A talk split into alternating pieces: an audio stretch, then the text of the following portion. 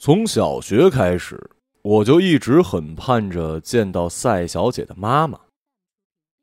赛小姐不是我对于我女朋友的尊称，她的名字就叫赛小姐，是她妈给取的。据说是因为赛阿姨年轻时迷恋琼瑶，而琼瑶小说里的南方姑娘都是这个小姐那个小姐。而我之所以经常盼望能够见到赛小姐的妈妈，当然不是因为她妈貌若天仙，散发着迪奥香水的味道。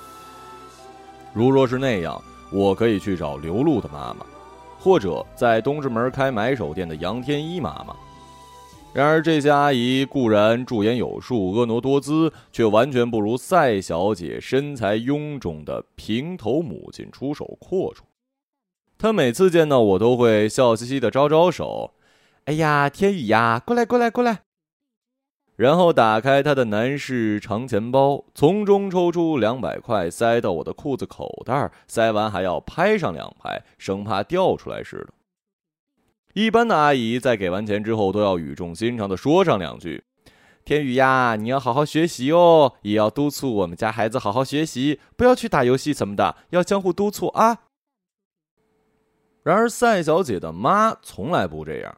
她给我钱了，就像是代替她所有想说的话，也豁免了我跟她进行跨年龄的尴尬对话。给了钱，她就可以笑一笑，安心的低头玩手机。她大概有五个手机吧。我大学毕业之后，她照样会做同样的事儿，只是钱数慢慢变多，从塞现金变成了微信支付。赛阿姨塞给了我钱，便觉得不用跟我寒暄了，张口便问我们家有没有在海外投资房产呀？呃，我说这些都是我爸打理的。他内退之后，每天关注股票、房产，我跟我妈全然不知情。赛阿姨环抱双臂，用带有口音的普通话说：“天宇呀，国内的房钱不到位就别再考虑了，美国的房可以买，多买几套，最好买个五六套。你申请银行贷款。”贷个最长时间，呃，这是最好最好的理财。能在美国有十套房，每个月收入两万刀，那就啥也不愁了。存美金，存美金呐！呃，阿姨说的对，阿姨说的对。赛阿姨便微笑起来，她仍然理着平头，这平头的颜色倒是变了无数次。她微笑起来的时候，一直像是一尊放着彩色光芒的弥勒佛。我跟赛小姐在北京西边的一所部队小学里认识，她从河南郑州转来，是四年级时我们班唯一一个转学生。对于转学生呢，大家往往充满了好奇，尤其她有着这样一个奇趣的名字。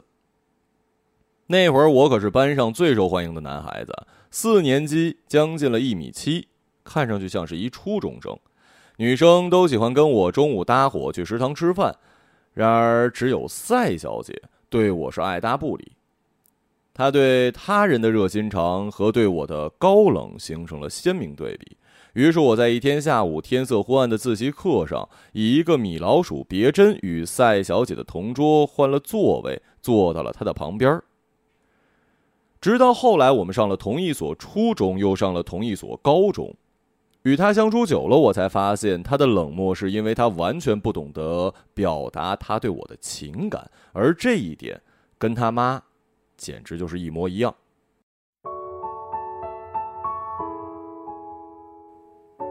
每个周五晚上，我与赛小姐都会在放学后一起骑车回家，从复兴路的拐角，从一个很大的弧形拐弯处上长安街。一辆公共汽车在我们身后停下，呼出一处很浓厚的鼻息声。走上复兴路之后，就上了长安街，左边是中央电视台的老台。我在小的时候经常跟爸爸妈妈去那儿，然而现在已经基本上都搬到了东边。而九十年代中央电视台分给台里员工的小区，呃，如今已经破败不堪了，楼下也没有保卫，住满了外来人口。中央电视台跟新华社原来分房子分到的那里的老知识分子，有的时候牵着自己的大狗在楼下转悠。一个老北京骑着他的二八自行车，完全不减速的拐过弯儿，他身后的衣服被吹起一个鼓包。赛小姐笑了起来，和小时候一样。她笑得奔放，毫无掩饰，两排牙齿都赤裸裸的露出来，一双清澈的大眼睛眯成一条缝，她及腰的长发在风中飞扬。我踩着踏板看着她，就喜欢她这样。她是那种对生活爱得很重的人，有些女孩对生活浅藏辄止，有些浮在半空。大部分将自己藏在消费社会的彩妆和包包中浑浑噩噩，而赛小姐非黑即白，总是有一口咬定的观点和跨越性别的幽默。他可以是我的哥们儿，但从高中起，他也成了我的性幻想对象。马上就要到中华世纪坛的时候，我们停下来买水喝。买一瓶两瓶啊？他转头冲我挥挥手，我愣了一下。我买一瓶了，你也是大概没什么乙肝吧？他买了一瓶矿泉水，仰头喝了一口，递到我的面前。我下意识的看看瓶口，觉得有什么话要脱口而出。突然，他手机响了，哎，我妈，妈，怎么了？保险柜钥匙，我没见着啊。啊，我跟李天宇在一起呢。什么？我后天。就要去办签证了，那我所有资料、户口什么的不都在保险柜里吗？哎，你给我看看咱们家那窗户旁边有没有啊？我记得前两天才看到的。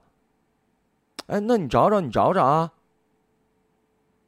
我妈说什么东西放在外面不安全，一定要我把所有的护照什么的放到保险柜。你看这下好了。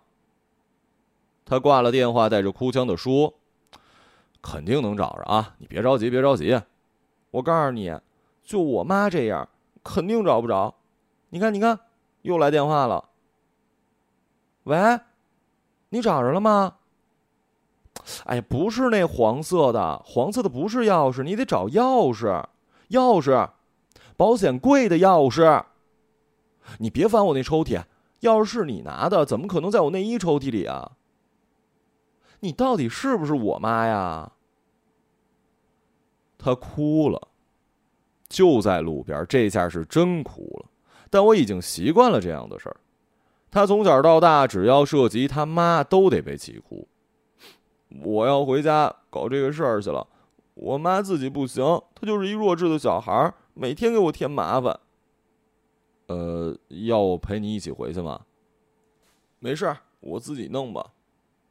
他气鼓鼓的骑车走了，就剩我一个人在路边。拿着他喝过的矿泉水瓶，矿泉水瓶口还沾着他的口水。我刚到家就接到了赛小姐电话：“李天宇，你在家吗？”“在在在在。”“你能来我们家一趟吗？你来看看这儿，你过来看看，我没这个妈，没这个妈。”我慌张的骑了车去四环外他妈妈家。一进门便看见一地的狼藉，衣服、文件、鞋、发卡，还有百元钞票、一束玫瑰，还新鲜着，放在一脸盆里，脸盆里放着水。我避过满地的狼藉，往主卧走。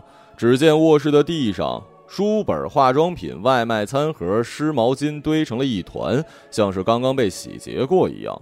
在房间中央横着一只锃亮的斧子。我的眼睛一黑，差点没站稳。赛小姐抹着眼泪儿，瘫软的躺在床角。她一身雪白的胳膊往前一指：“你看，我妈干的。”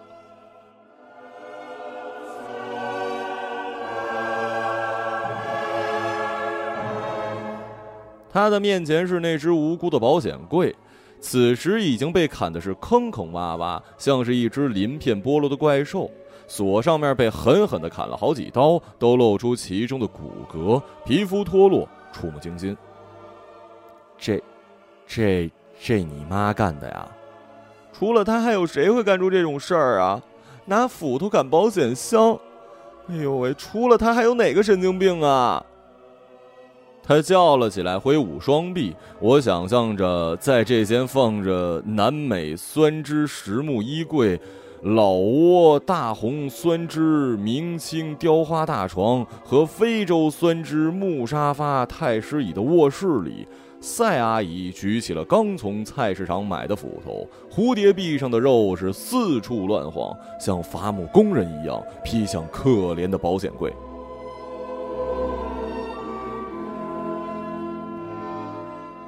宝贝儿，我回来了。随着钥匙插进防盗门的一声响动，赛阿姨拎着一只小包，袅袅婷婷走了进来，看上去像是刚打完玻尿酸一样，散发着中年女富豪的元气和乐观，满面红光，穿着高跟鞋走进了屋。哎呀，天宇也在呀！他笑着走过来，拍拍我的肩。走过斧头的时候，他连头都没低一下。妈妈叫了卖保险柜那里的开锁师傅过来，很快给你搞定啊！你是不是有神经病啊？你拿个斧头过来，吓死人了！哎呀，妈妈这不是想帮你吗？你过两天要签证，不能耽误你啊！那你不耽误我，是这么不耽误吗？把我东西锁保险柜，又把保险柜钥匙搞丢了。最近家里经常来人，妈妈就是怕你东西被人看到啊！来什么人呢？你的 QQ 网友啊？哎，你们见面不能出去见吗？我还住这儿呢，还有谁给你那玫瑰花啊？你能别拿我的洗脚盆装吗？哎呀，宝贝儿，你别生气，你过两天不就回学校了吗？妈妈在家里见见朋友。赛阿姨呢，就是这样，她总是做出一些让人完全难以置信的事儿，然而全然不觉奇怪，还总是慢慢悠悠，面带微笑。而我一直不知道他是做什么的。据赛小姐说，他妈十六岁的时候遇到他爸，一见钟情，直接辍学怀了孕，要去部队里找他爹。他姥姥姥爷把他关在屋子里，而他半夜跑出来，怀着赛小姐，跳了一堵三米的墙啊！鸿福夜奔找他爸去了。之后，赛阿姨与姥姥姥爷必然决裂。只是在孙女出生之后，姥姥姥爷才不得已接受女儿做的荒唐事儿。赛阿姨呢，虽然连高中都没读完，但是在做生意上是天赋异禀。最开始的时候，在河南安阳开过网吧和火锅店，挣到了第一笔金，便要南下去郑州。这个时候，赛叔叔说不想走，然而爱情也留不住赛阿姨的商业扩张。他们和平的离了婚，他毫不犹豫的把网吧、火锅店全都给了前夫。赛阿姨于是在郑州复制了他在安阳的生意，火锅店开起来，叫做赛金花火锅城；网吧也开了起来，叫凡尔赛网吧，高端网吧。呃，里面据说是巴洛克式的柱子跟丝绒扶手椅。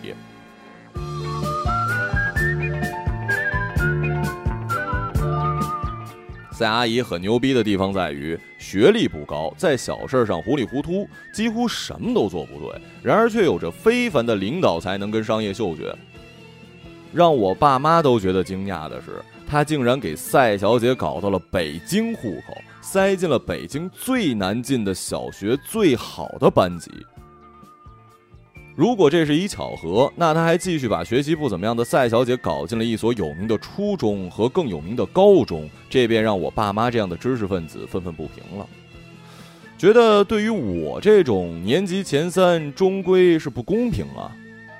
然而我心中可乐开花了，因为我想跟他一个班，我能天天看到他就是最高兴的事儿了。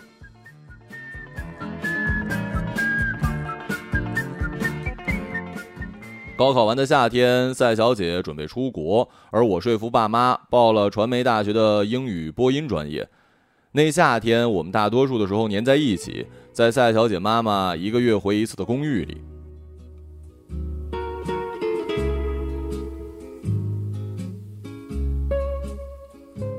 那会儿，我觉得如果要和一个完全不给你任何压力的人在一起，其实还是一件挺少见的事儿。那我就坐在窗户边写剧本，听着 David Bowie。然后呢，他就在我旁边的沙发上，穿着我的 T 恤，在炎热的天气里撩起衣服，露出小腹，一条腿叠在另一条上仰卧着。我一点压力都没有。我不觉得我需要改变我现在所做的某一件事儿，也不觉得我下一秒要赶着去做另外一件事儿。我完全可以按照自己的节奏去干活。除却天性之外，我对他没有任何要求，也不想占有他。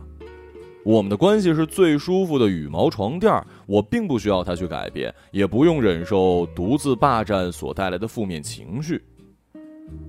关系可以简单到两个人只是享受在一起的每一分钟而已。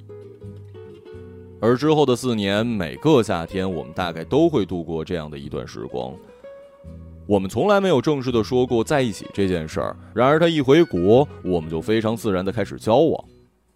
赛阿姨看到我们在一起，满意的不行，每次见我要多打一百块。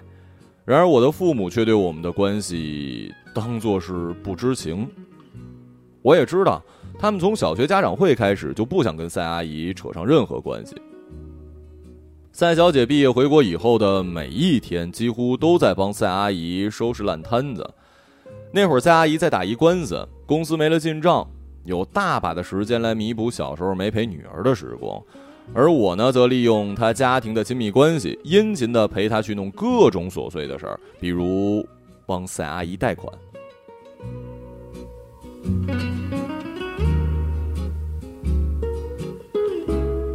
我信用分儿怎么这么低呀？我四年没用身份证，也没用银行卡，怎么会这么低呀？我们在银行待了一早上，发现竟然有一笔六百块的款项两年没还，谁花的？谁花的？谁拿我信用卡在大中电器买了一电冰箱？我妈，一定是我妈。我们继续在银行待了半天，发现赛阿姨的某一任男朋友偷偷买了电冰箱，继而又发现赛阿姨用女儿的身份贷了一个一百万的款，在郑州买了一套房。蔡小姐捂着心口，抓着发根儿给他妈打电话：“你你你怎么贷的款啊？啊？我问你，谁签的字儿啊？”当然，蔡阿姨委屈的交代：“房子是买给女儿以后当嫁妆的，签字当然简单了。她有女儿的身份证，去人才市场找了一长得同样白白净净的小姑娘，拉到银行签了一字儿。”妈妈是好心啦。赛阿姨用浓重的口音在电话里说：“你让天宇接个电话。”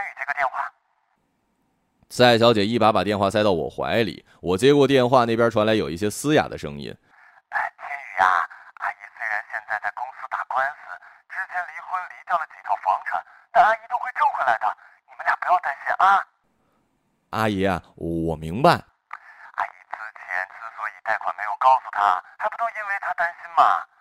他一个人在国外，我也不想烦他，说家里没钱了。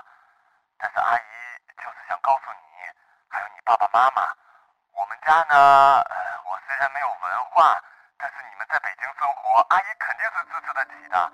车子、房子，以后孩子上学，这钱阿姨都挣得来的。你们就好好过日子，你呢，好好写剧本，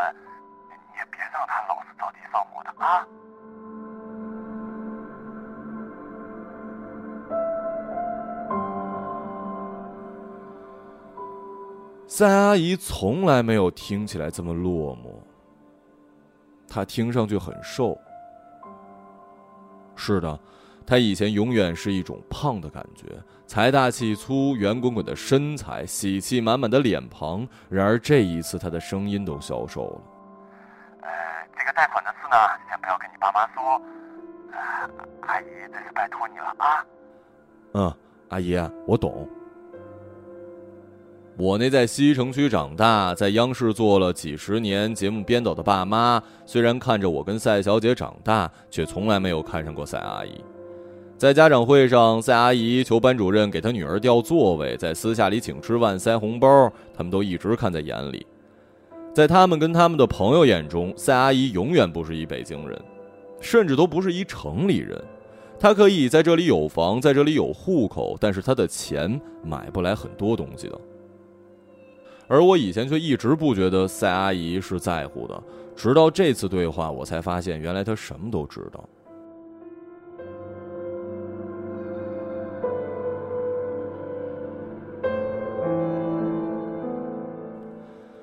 随着赛小姐与他妈的爱恨交织，我们俩的关系也越来越亲密。大概一年之后，我们就在呼家楼附近租了房，搬到了一起。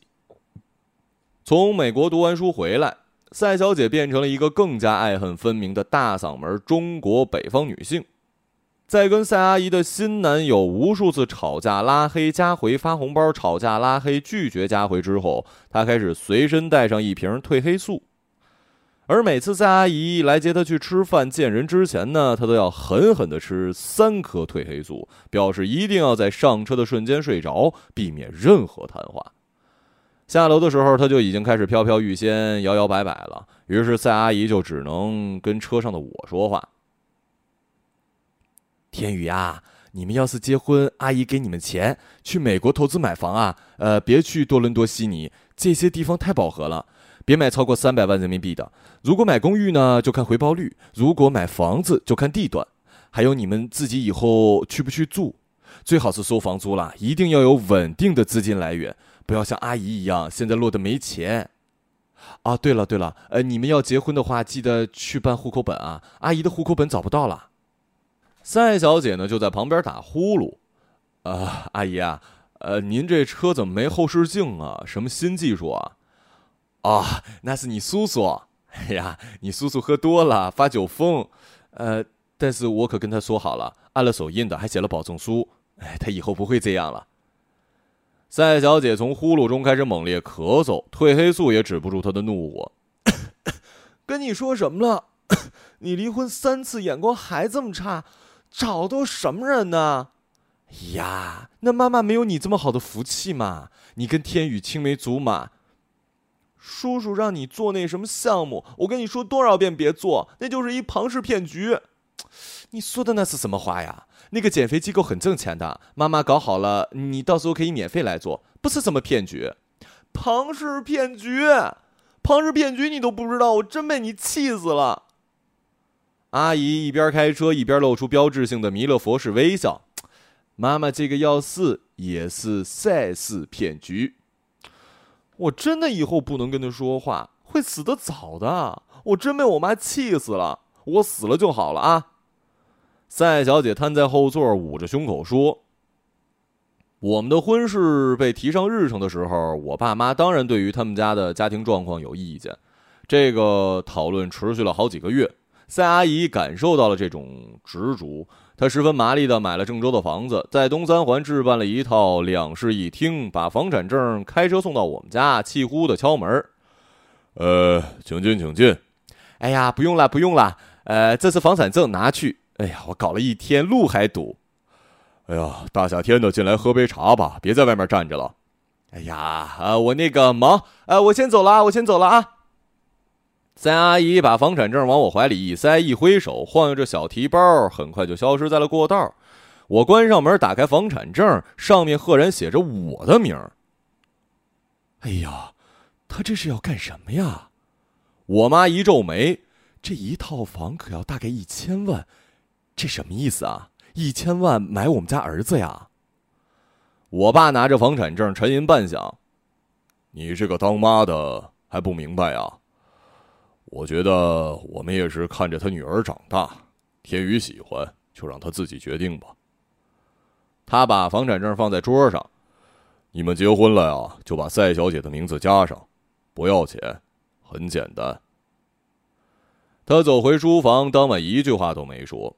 第二天，在女儿的敦促之下，赛阿姨去办了她丢了二十次的户口本。第三天，我们俩就拿着户口本去了民政局。您这个呀，不能结婚，小姑娘，您已婚呐。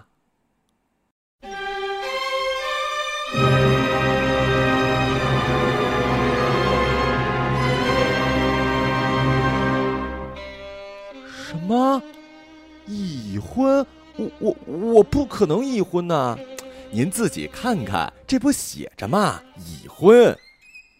赛小姐接过户口本，呼的一下将手放在心上。李天宇，李天宇，我连忙探过身抱住他。哎，别急别急别急，怎么了？我妈，我妈办的户口本，这居然是瞎写的，居然是瞎写的呀！我忽然想起几年前赛阿姨在家里找户口本时对我说的话：“户口本嘛，没人看的，我都是要用的时候去办一个，就二十块钱，特别快，随便信息写一下就行了。”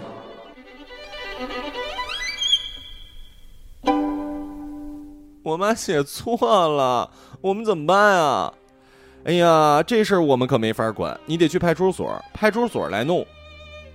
大热天的，我们俩跑了趟派出所，民警狐疑的翻户口本嘿，您这怎么还能写错呀？你去民政局开一单身证明，要不就开一离婚证明，反正得证明你不是已婚。我们当天又打车回民政局，大妈一皱眉：“什么单身证明啊？什么离婚证明啊？我这儿没法开啊！你没离婚，开什么离婚证明啊？”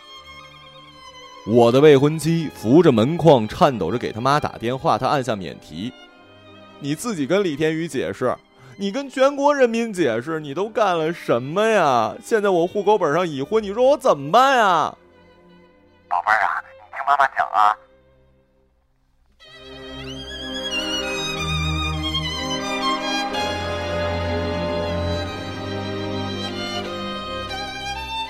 赛阿姨那头慢悠悠地说，背景音乐是九十年代轻音乐，听得出她在按脚。塞钱呐，塞钱！哎哎，好好说，给钱没有办不到的事情嘛。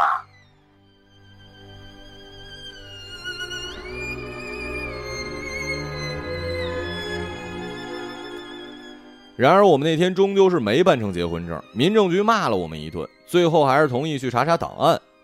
我们俩灰溜溜骑车回家，在傍晚的长安街，有送外卖的小哥骑着电动车在逆行，有外地牌照的车开在自行车道。他们一定是完全都不知道，但是他们已经被摄像头拍下来了。天桥上好几对情侣在聊天，都是男的从后面环着女人的腰，然后女的的手放在栏杆上，眼睛亮亮的看着远方。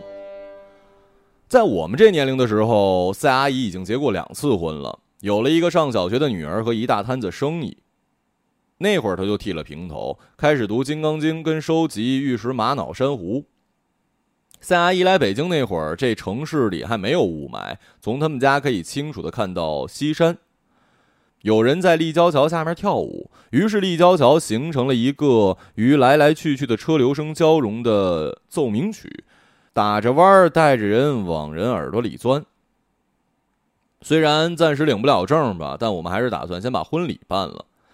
在我们的婚礼上，赛阿姨穿着一身大红色的旗袍，带着一串佛珠，哭的是泪如雨下呀。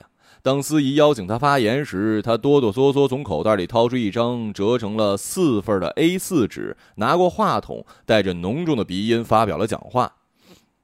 好久好久，没有这么激情开心了，亲们。久违的歌声，久违的笑容，久违熟悉的一草一木，这里曾经留下了多少欢声笑语。今天我来到了我的女儿赛小姐的婚礼，一切还是这么美，哦，这么美好。若没有飞翔的能力，就该控制住自己的欲望。有些东西看似很诱人，但未必适合你。没有收拾残局的能力，就别太放纵你的思绪。你觉得你是一只狼，小鸟会让你身亡。所以人生不能好高骛远。真正的人生捷径就是脚踏实地把人做好，管理自己的感情和心态，收起浮躁，回归女人本色。静观日落而息，笑看风云变幻。时间是心情的沉淀。三阿姨忽然将手臂直直举起，像是敬一个纳粹军礼。我从十几岁开始背井离乡，创业成家，拉扯女儿长大。说到这里，我自己都要落一份泪水。妈妈不忍看到父亲牵着女儿的手，把自己心爱的女儿交付给另一个男人的场景。但是今天，妈妈感到幸福，感到骄傲。红尘有你，思念有你啊！司仪在旁边有点慌，这确实是他没料到的一个演说。他连忙示意助手，小声说：“呃，放一个班德瑞。”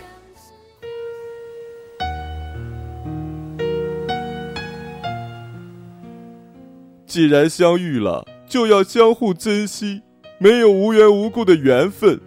一直相信这世界上有一种相遇，不是在路上，而是在心里。有一种感情，不是朝夕厮守，却是心有灵犀；有一种语言，字字心声，一生思念，无关距离，却是心心相印。三阿姨突然皱起了眉：“哎，你给我来点喜庆的音乐噻！啊，喜庆的，呃，那个放个宋祖英，呃，放个好日子，不要放好日子，放财神到，财神到，财神到，好心得好报。呃，那首粤语的。财神到，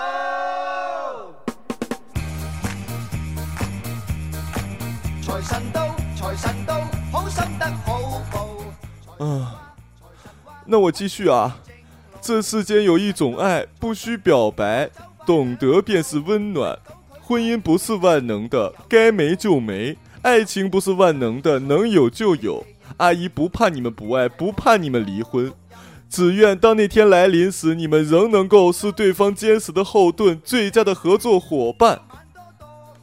背景音乐开始，兴冲冲放着“财神到，财神到，好心得好报”。财神到，财神到，好走快两步，得到地起你，你有前途。合虎庆新岁，喜气盈盈。财神到，财神到，好心得好报。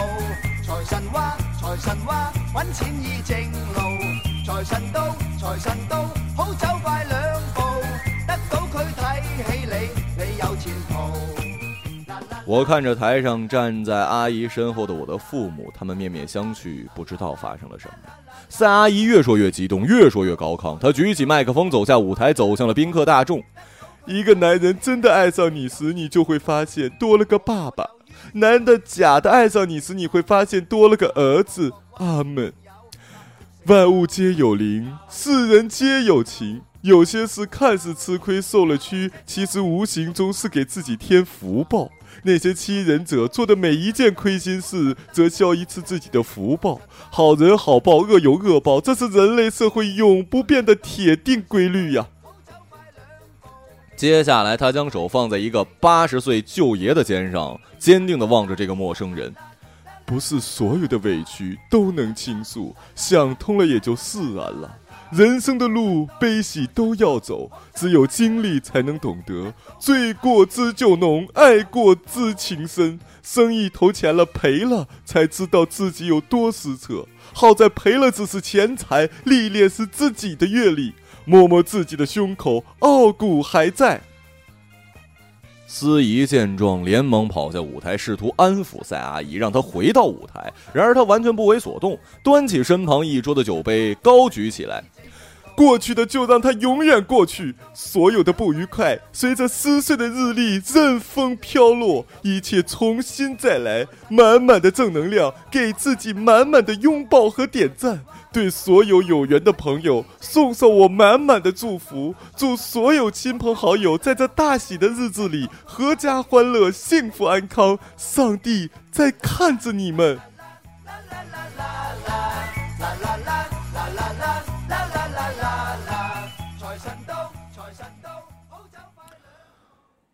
我转头看向我的新婚妻子，本以为她又会捂着胸口，在这个特别的日子背过气去，然而她将脸埋在了戴着戒指的手掌中，哭了。